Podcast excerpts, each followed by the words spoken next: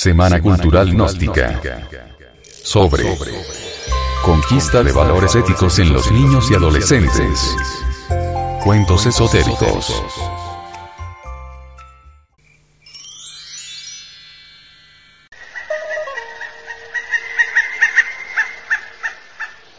El sonido del bosque.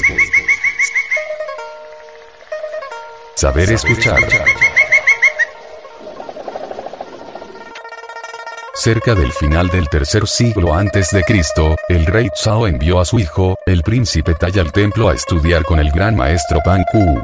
Porque el príncipe Tai sería el que sucedería a su padre como rey.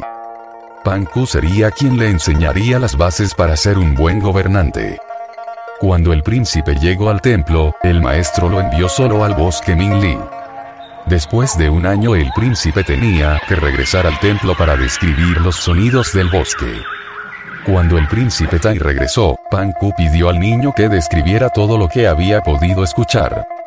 Maestro, replicó el príncipe, yo he podido escuchar el canto de los búhos. El susurro de las hojas. El vuelo de los insectos. El canto de los grillos. El toque del pasto. El zumbido de las abejas.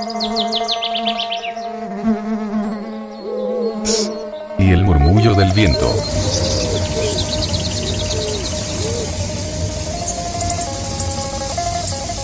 Al concluir el príncipe su relato, el maestro le pidió regresar al bosque a escuchar más allá de lo que ya había escuchado.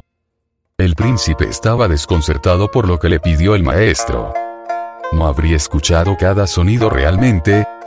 Día y noche, el joven príncipe permaneció sentado solo en el bosque escuchando. Pero él no percibió otros sonidos de los que había oído.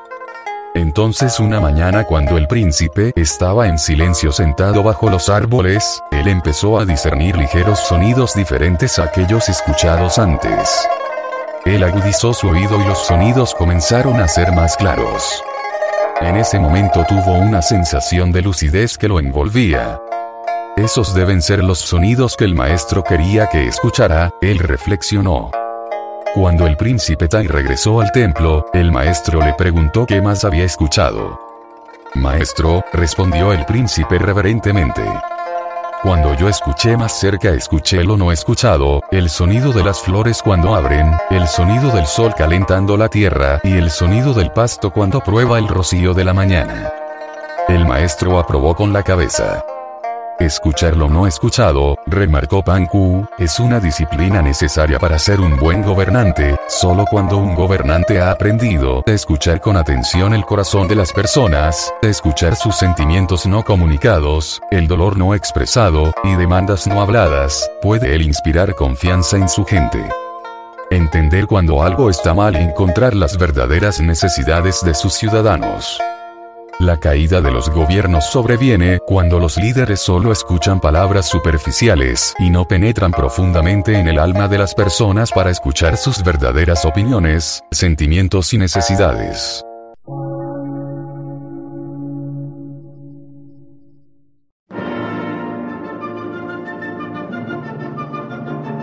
Emisora, gnóstica, transmundial por una nueva civilización y una nueva cultura, sobre la faz de la Tierra.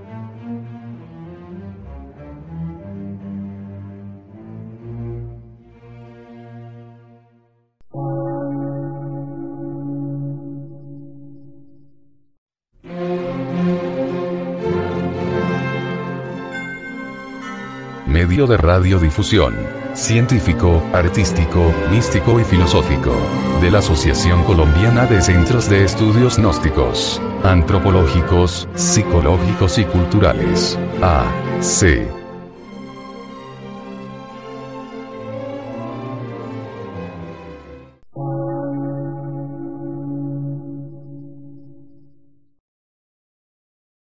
Lectura en movimiento. Difusión sin fronteras.